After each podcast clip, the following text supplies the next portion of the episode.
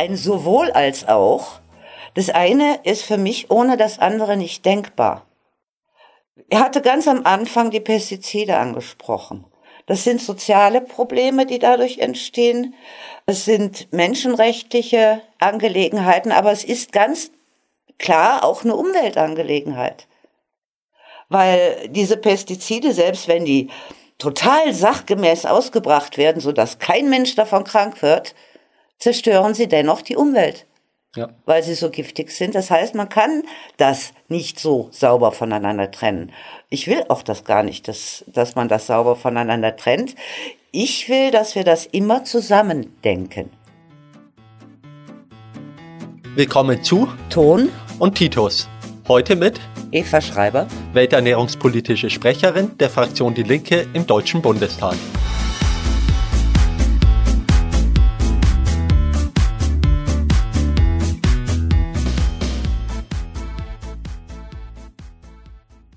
Ja, herzlich willkommen heute in unserem Podcast Eva Schreiber, Abgeordnete der Linken im Deutschen Bundestag seit 2017, aber auch schon viele Jahre zuvor eigentlich ein ganzes Leben politisch aktiv. Was hat dich politisiert?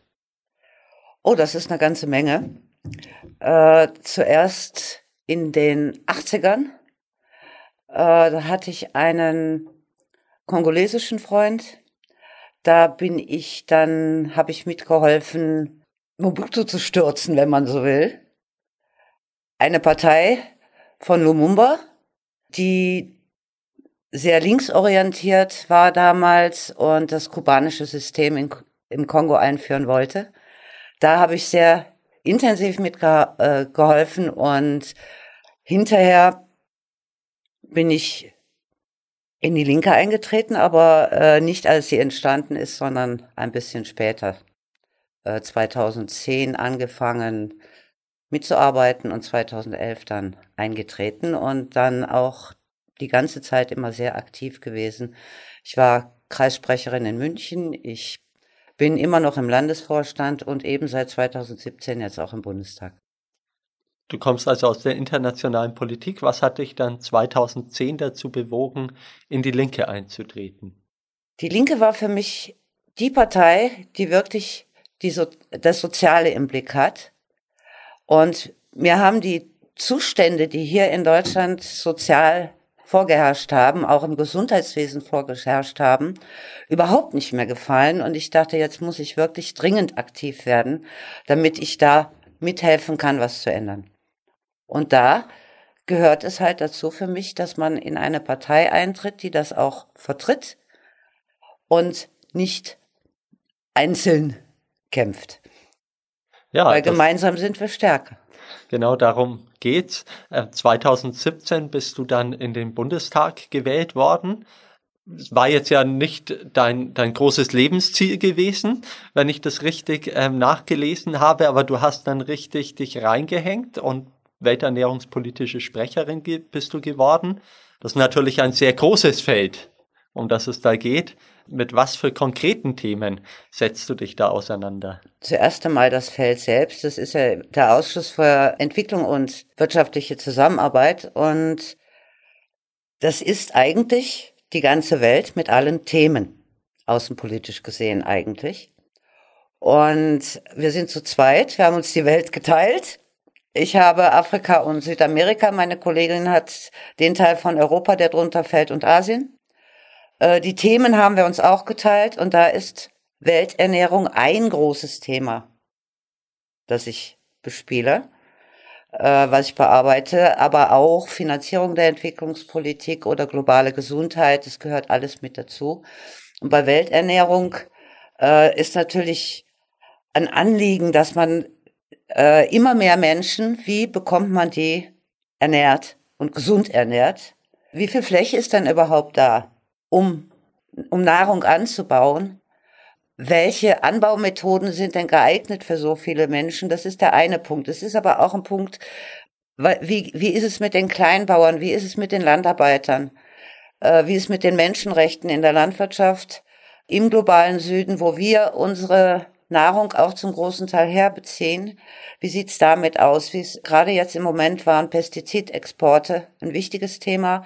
Da habe ich zusammen mit den Grünen einen Antrag geschrieben, der fordert, dass Julia Klöckner jetzt sofort, das kann sie nämlich jetzt sofort, das, da muss man gar nicht viel machen. Sie braucht bloß eine Verordnung erlassen nach Paragraph 25 der Pflanzenschutzordnung. Dann wäre, wären diese Pestizide, die in Europa verboten sind oder nicht zugelassen, weil sie für uns zu giftig sind, dürften die auch nicht mehr exportiert werden. Das ist so ganz leichte Übung, macht sie aber nicht. Sie wartet auf ein europäisches Gesetz man hat mir da auch gesagt, beim Exportverbot würde man ja in die Souveränität der Staaten eingreifen. Ich bitte dich, Titus. Äh, wir haben ja auch ein Gesetz, das verbietet, dass man Waffen in kriegsführende Gebiete exportiert. Richtig. Theoretisch. Ja. ja? Äh, da würde man dann ja auch in die Souveränität der Staaten eingreifen, wenn man das verbieten würde. Also das ist für mich kein Argument. Ich möchte Pestizidexporte jetzt nicht unbedingt mit Waffenexporten vergleichen, aber es hat beides eine ganz hohe moralische Komponente, die man da nicht außer Acht lassen sollte. Und da sehe ich dann schon eine Gemeinsamkeit. Und das hat insofern den Erfolg gehabt, dass jetzt der UN-Sonderbotschafter für dieses Gebiet einen fünfseitigen Brief an Heiko Maas geschrieben hat, in dem er diesen Antrag, unseren Antrag, lobt und ihn bittet, dass die Bundesregierung diesen Forderungen nachkommt. Und das ist ein kleiner Erfolg, den man auch in der Opposition haben kann, der dann einen sehr freut. Da sind wir gespannt, was die GroKo macht. Ich glaube, da wird es noch weiter Druck von links äh, benötigen. Es gibt Druck von links und es gibt allerdings auch schon jemand aus der CDU, der damit liebäugelt, den Antrag zu kopieren. Damit hätten wir ja erreicht, was wir wollen auch immer eine beliebte Methode, aber wenn es der Sache dient, natürlich gut für uns. Natürlich. Ja. Short Ziegler hat ja mal gesagt, ja, jeder Mensch, der heute am Hunger stirbt, wurde ermordet. Nach wie vor sterben ja Millionen Menschen an Unterernährung. Wie ist deine Position dazu? Der hat auch gesagt, wir sollen den Menschen weniger stehlen im globalen Süden. Wir leben auf dem Rücken der Menschen im globalen Süden. Und das ist uns meistens nicht bewusst.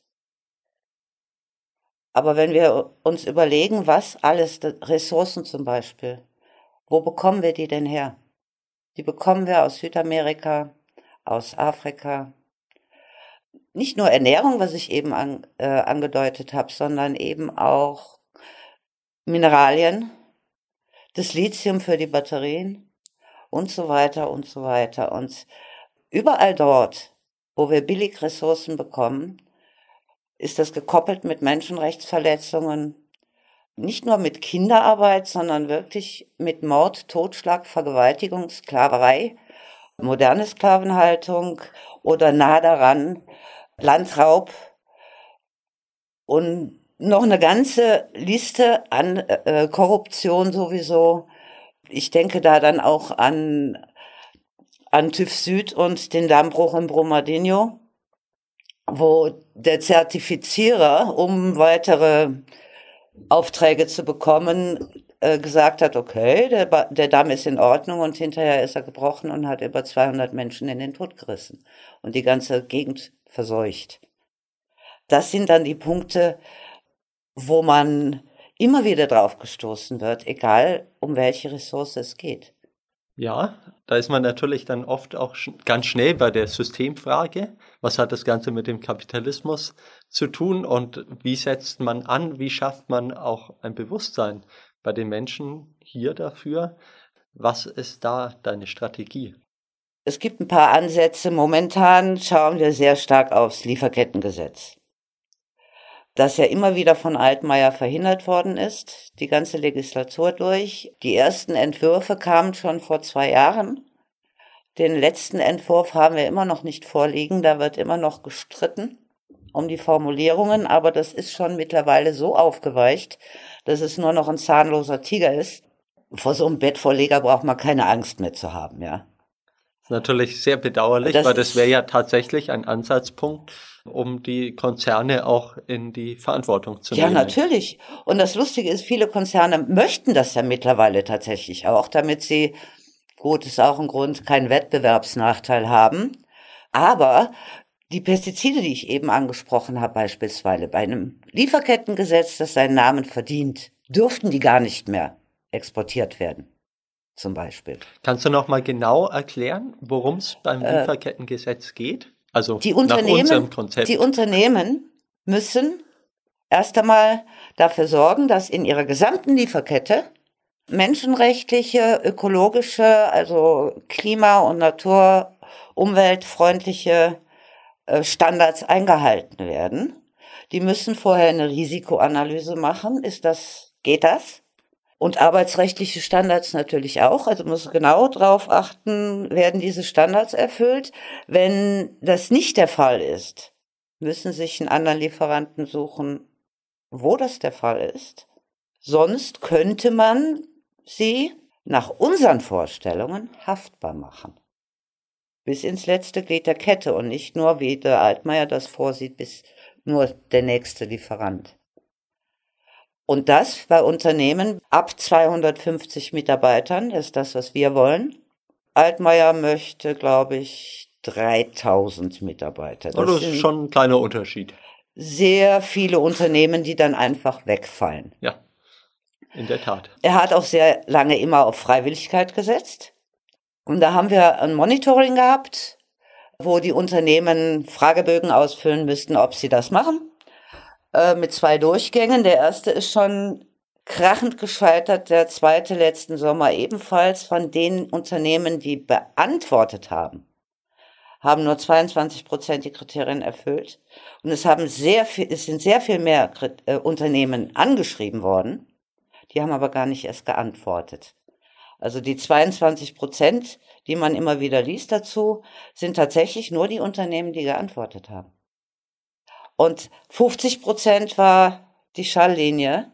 Und da kannst du dir ausrechnen, die Dunkelziffer, wie hoch die ist. Ich meine, wenn ich schon weiß, dass ich die Kriterien nicht einhalte, dann brauche ich dieses Monitoring gar nicht erst beantworten. Das ist jetzt meine Interpretation der Nichtantwort, ja. Ja, man hat oft das Gefühl, dass äh, die Bundesregierung, aber auch andere westliche Staaten internationale Verträge unterschreiben, sich zu Dingen verpflichten, die sich erstmal gut anhören, dass sich aber im Prinzip wenig ändert, dass die Masch Maschinerie weiterläuft. Wie ist da dein Eindruck? Ah, da sind diese ganzen Handelsverträge. Jetzt nicht nur TTIP, CETA, Mercosur, die, äh, aber auch die Verträge mit den Afrika afrikanischen, pazifischen und karibischen Staaten, AKP-Staaten. Für Afrika heißt das die EPAS. Das sind Handelsverträge, die dafür sorgen, dass europäische Waren quasi Afrika überfluten können. Und äh, was sie machen, ist die dortige Industrie oder Lebensmittelproduktion oder was auch immer einfach kaputt macht. In Ghana gab's mal eine eigene tomatenverarbeitende Industrie. Heute gibt's da nur noch italienische Produkte die ist kaputt. Oder wenn äh, das berühmte Hähnchenbeispiel, die Hähnchenteile, die wir hier nicht essen, die werden auf den afrikanischen Markt geschmissen und auf der anderen Seite wird vom Entwicklungsministerium werden äh, Menschen dort ausgebildet, äh, Hühner zu züchten, wirklich bio und ganz toll äh, wunderbar so ein kleines Pflänzchen, was eigentlich ganz gut gedeiht. Nur das Problem ist, die können ihre Hühner auf dem Markt nicht mehr verkaufen, weil die billigen Hühnerteile, die wir nicht essen, dem entgegenstehen, weil die Leute haben nicht so viel Geld, die teuren Biohühnchen von denen zu kaufen. Ne? Ja.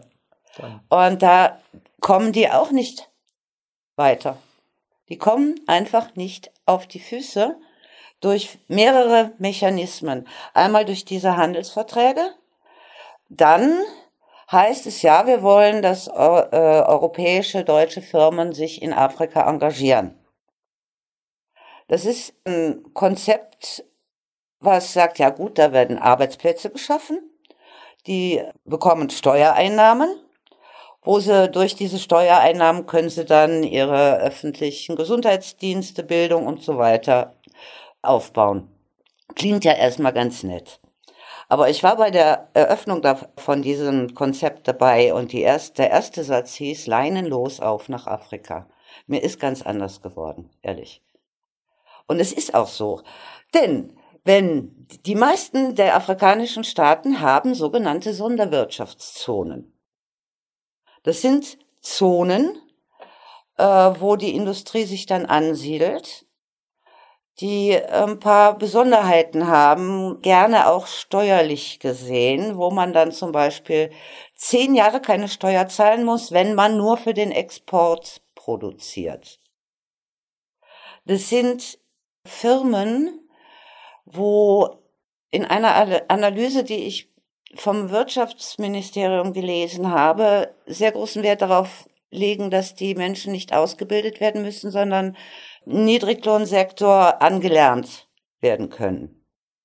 Das war das Wirtschaftsministerium. Entwicklungsministerium gibt sehr viel Geld aus, um Leute wirklich äh, berufliche Ausbildung zu ermöglichen nach dem dualen System, weil das ist ja aber ein Widerspruch. Es ist ein Widerspruch. Das ist ein kleines Pflänzchen, was wir hier hegen im Entwicklungsministerium und äh, das Wirtschaftsministerium erstickt dann diese kleinen Pflänzchen im Ansatz, wenn man so will, mit diesen. Das wäre eben dann zehn Jahre steuerfrei, wenn man nur für den Export. Und ich weiß, dass die nach zehn Jahren dann plötzlich insolvent gehen und neu gegründet werden, weil sonst müsste man hinterher Steuer zahlen. Wo kommen wir denn da hin, ne? Also, das heißt, diese Steuereinnahmen entgehen denen. Dann gibt es noch sogenannte Doppelbesteuerungsabkommen. Da kann die Firma sich überlegen, wo bezahle ich jetzt meine Steuern? In diesem afrikanischen Land oder in Deutschland? Die Doppelbesteuerungsabkommen, die Deutschland so macht, die sind für Deutschland recht gut, aber für die afrikanischen Länder weniger. Das sind die striktesten. Und meistens entscheiden sich die Firmen dann allerdings tatsächlich auch ihre Steuern in Deutschland zu entrichten. Das heißt, das versprochene Steuergeld, womit die Länder dann ihre Wirtschaft ankurbeln können und so weiter, das kommt gar nicht erst. Dann haben wir einen dritten Punkt. Die Rohstoffe, die wir dort beziehen, die sind unverarbeitet. Die haben gar keine Möglichkeit, ihre Rohstoffe selber zu verarbeiten und dann weiter zu verkaufen. Da würden sie mehr verdienen, die Staaten, ja. Würden sie mehr Geld haben, um dann ihre Bedürfnisse selber zu, erfüllen zu können. Aber das, das wird ihnen ja verwehrt, weil Nehmen wir Batterien. Das Lithium kommt aus Bolivien, Batterien werden dann in China hergestellt und äh, gut, demnächst auch in Deutschland. Aber äh, sie sollten zum Beispiel auch in Bolivien hergestellt werden. Die wollen eine Batterien weiterverarbeitende Industrie aufbauen, wollten das mit Hilfe von Deutschland tun. Es ist jetzt aber so, dass sie das, das Projekt wird immer weiter zurückgefahren und jetzt dürfen sie nur irgendwelche Kleinteile von der Batterie herstellen, aber nicht die ganzen Batterien. Das heißt, die Wertschöpfung findet Die Wertschöpfung findet nicht statt. in den Ländern statt, wo die Ressourcen herkommen. Und das muss sich ändern. Die Wertschöpfung muss dort stattfinden, äh, damit wir auf Augenhöhe miteinander umgehen können. Und das sind alles Dinge, die dazu führen, dass die Staaten des globalen Südens nicht auf die Füße kommen. Dieses Jahr sind Bundestagswahlen. Wo siehst du Ansatzpunkte für die Linke in der Entwicklungs- und Ernährungspolitik zu punkten? Bundestagswahlen, die äh, Leute, die wählen, die interessieren sich naturgemäß mehr für die Innenpolitik, aber wir haben genau in den Punkten auch sehr viel Überschneidungen, was ich im äh, in Südamerika, in Afrika beobachte, ist nicht in dem gleichen Ausmaß, aber doch zum Teil hier auch zu sehen. Brauchen bloß an den Fleischskandal mit Tönnies während Corona-Zeiten zurückzudenken, wo dann plötzlich das Spotlight der Infektion all das beleuchtet hat, was vorher auch schon nicht in Ordnung war. Fleischarbeiter, Erntehelfer, das ganze Gesundheitssystem, wo schon Unterschiede zum globalen Süden da sind, aber nur graduell. Es, es ist runtergewirtschaftet. Das sind Punkte, die ich bei, hier bei uns sehe, aber auch im globalen Süden. Und da haben wir Gemeinsamkeit. Und die große Gemeinsamkeit ist die Agenda 2030 der UN, die Nachhaltigkeitsziele, um zum Beispiel Armut und Hunger zu beenden, um Gesundheit für jeden, Bildung für jeden, äh, Geschlechtergerechtigkeit, Wasser, Abwasser. Da gibt es 17 Punkte, die soziale und Sozial-, Klima-, Umweltpunkte betreffen und die eigentlich alle genau dort in die Richtung laufen, wir brauchen dringend einen Systemwechsel, sonst schaffen wir das nicht. Mein Lieblingspunkt ist eigentlich der, das SDG, also Nachhaltigkeitsziel 10. Und dieses Ziel heißt, Ungleichheit in und zwischen den Staaten verhindern, verringern. In den Staaten, das heißt in Deutschland die Ungleichheit verringern weil Deutschland hat unterschrieben und im Gegensatz zu früheren Nachhaltigkeitszielen gelten diese Ziele nicht nur für die sogenannten Entwicklungsländer, sondern für alle Staaten, die unterschrieben haben, also, also auch, für, auch für Deutschland. Und da sehe ich natürlich die große Überschneidung. Für mich wichtig sind eigentlich alle Punkte, aber der Zehner, diese Ungleichheit in und zwischen den Staaten verringern. Das ist für mich einer der Kernpunkte, der auch zwingend, der es auch zwingend erforderlich macht, dass das System geändert wird, sonst kriegen wir das nämlich nicht hin. Die Entwicklung der letzten Jahre ist allerdings eine ganz andere. Ähm, siehst du Hoffnungspunkte für Veränderung oder ist es eher schwierig? Also als Corona angefangen hat und beleuchtet hat, wo es überall falsch lief, habe ich immer gedacht, meine Güte, jetzt haben wir die Chance, wo der Motor nicht mehr so schnell läuft, die Dinge zu ändern. Das ist die Chance, das Fenster, was wir geboten bekommen, haben jetzt durch die Pandemie wirklich Dinge zu ändern, damit sie wieder, damit sie in eine bessere, äh, gemeinwohlorientierte, äh, für Menschen und umweltorientierte Politik münden. Was ich jetzt im Laufe des letzten Jahres gesehen habe, war zwar schon, dass den Menschen das durchaus bewusst ist, aber diejenigen, die sagen, ah, warten wir doch erstmal, bis das vorbei ist und dann können wir immer noch, äh, das kann man noch niemand zumuten, die so ein bisschen, diese, diese ewigen Bedenkenträger, äh, dass die leider die Übermacht immer noch haben. Und ein bisschen Hoffnung habe ich noch, sonst würde ich das nicht machen und ich, ich mache es wirklich gerne wie sagt man so schön, die Hoffnung stirbt zuletzt. Aber im Moment ist es doch schwieriger, als ich am Anfang des letzten Jahres gehofft habe, weil ich dachte, ah, jetzt kommt die große Chance. Aber die ist bis jetzt nicht genutzt worden. Ja, man braucht ja auch Aufgaben für die Zukunft die Situation spitzt sich ja tatsächlich zu, sowohl in den sozialen Fragen, du hast gerade die immer weiter zunehmende Ungleichheit angesprochen, aber auch in den ökologischen Fragen spitzt sich ja die Situation zu. Was wünschst du dir für die Linke, wie sie sich da aufstellt? Mein Sozial hast du gesagt, aber auch ökologisch. Und da möchte ich einfach sagen, nicht aber auch, sondern beides geht nur zusammen. Äh, also ein sowohl als auch. Das eine ist für mich ohne das andere nicht denkbar. Er hatte ganz am Anfang die Pestizide angesprochen. Das sind soziale Probleme, die dadurch entstehen, es sind menschenrechtliche Angelegenheiten, aber es ist ganz klar auch eine Umweltangelegenheit. Weil diese Pestizide, selbst wenn die total sachgemäß ausgebracht werden, so dass kein Mensch davon krank wird, zerstören sie dennoch die Umwelt. Ja. Weil sie so giftig sind. Das heißt, man kann das nicht so sauber voneinander trennen. Ich will auch das gar nicht, dass, dass man das sauber voneinander trennt. Ich will, dass wir das immer zusammen denken. Ja, die, ja, der Klimawandel ist ja auch eine soziale Frage, ja, weil natürlich. Wer, wer leidet als erstes und am meisten drunter? Das sind zuerst mal die Armen, am Ende trifft es uns alle, aber... Es ähm, sind die Armen, die nicht pro provoziert haben, den Klimawandel, genau. die nichts dafür können, ja. aber die haben dann keine Fläche mehr, wo sie ihre, äh, sind wir wieder bei Ernährung, wo sie ihr Essen anbauen können, was sie zu sich nehmen. Die haben keine Fläche mehr äh, hat auch mit versalzten Böden nicht nur wegen Trockenheit, äh, ausgetrocknete Seen oder so, aber auch versalzte Böden, weil das Wasser für Lithium gebraucht wird zum Beispiel. Oder äh, weil in dieser Palmölplantage, wo sie arbeiten, nicht genug Platz ist, wo, dass sie ihre eigene Nahrung anbauen können. Wenn man sich überlegt, dass von den Landarbeitern weltweit 64 Prozent hungern, diejenigen, die in der Landwirtschaft arbeiten.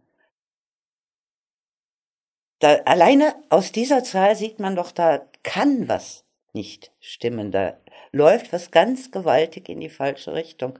Und wenn man sich überlegt, wie viel Prozent der bebaubaren Fläche für, nicht für Ernährung äh, bebaut wird, sondern für Biosprit oder für Tiernahrung oder für irgendwas anderes, bloß nicht für Ernährung.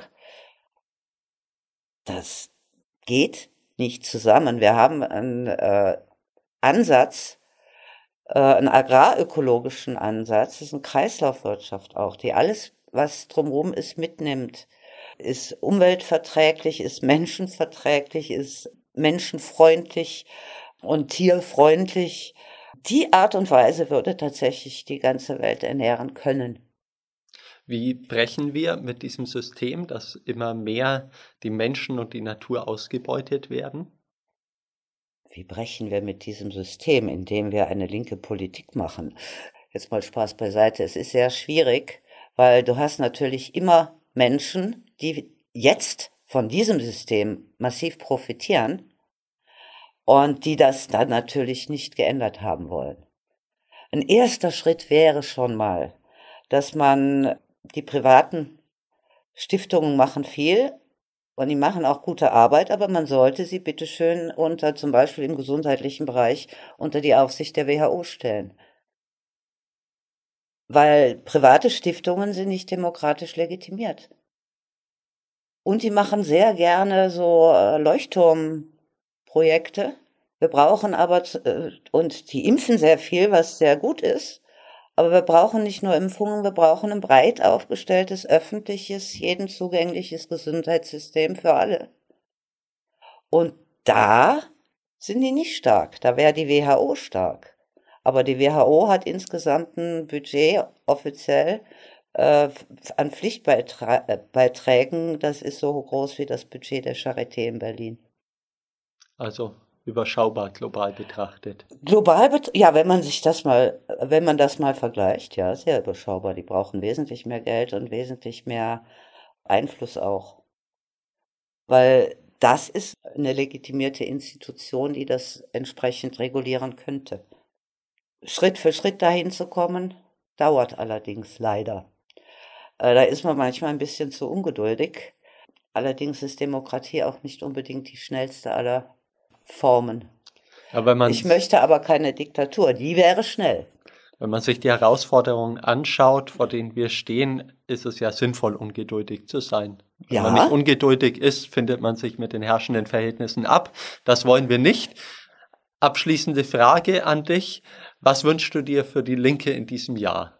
Was ich mir für die Linke in diesem Wahljahr wünsche. Wahl oder Nichtwahl, sei ähm, mal dahingestellt, aber insgesamt für die politische und gesellschaftliche Linke?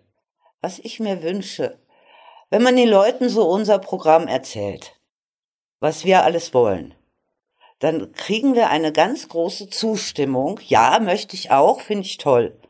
Dass die Menschen den nächsten Schritt tun und dann die Linke wählen, weil wir das, was sie wollen, ja dann auch umsetzen werden. Das wünsche ich mir. Das war Eva Schreiber heute bei uns im Podcast. Schön, dass du da warst. Sicherlich nicht zum letzten Mal. Ich wünsche dir weiterhin gute Arbeit und vielen Dank. Herzlichen Dank, Titus. Hat mir Spaß gemacht. Bis zum nächsten Mal.